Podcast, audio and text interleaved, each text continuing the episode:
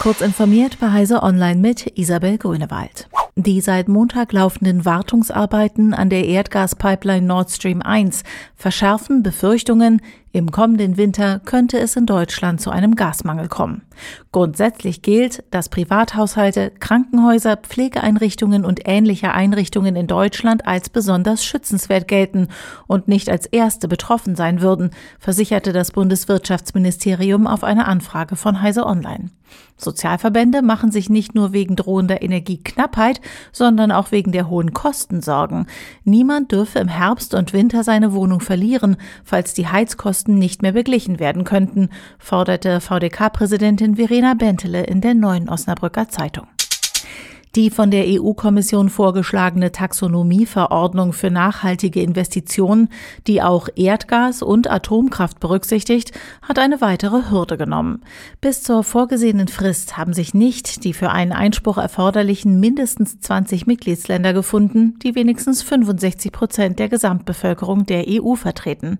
Das gesamte Klassifikationssystem, das Investoren darüber informieren soll, welche Finanzierungen als klimafreundlich gelten, könnte somit zum Jahreswechsel in Kraft treten. Allerdings stehen noch Klagen von EU-Mitgliedstaaten und Umweltorganisationen gegen die Taxonomie vor dem Europäischen Gerichtshof an.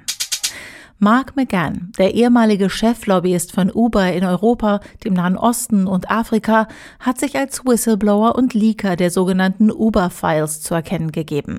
Aus den E-Mails, Rechnungen, Präsentationen und Memos, die dem britischen Guardian zugespielt wurden, geht unter anderem hervor, dass Uber beim Einstieg in den europäischen Markt zu dubiosen Mitteln gegriffen hat.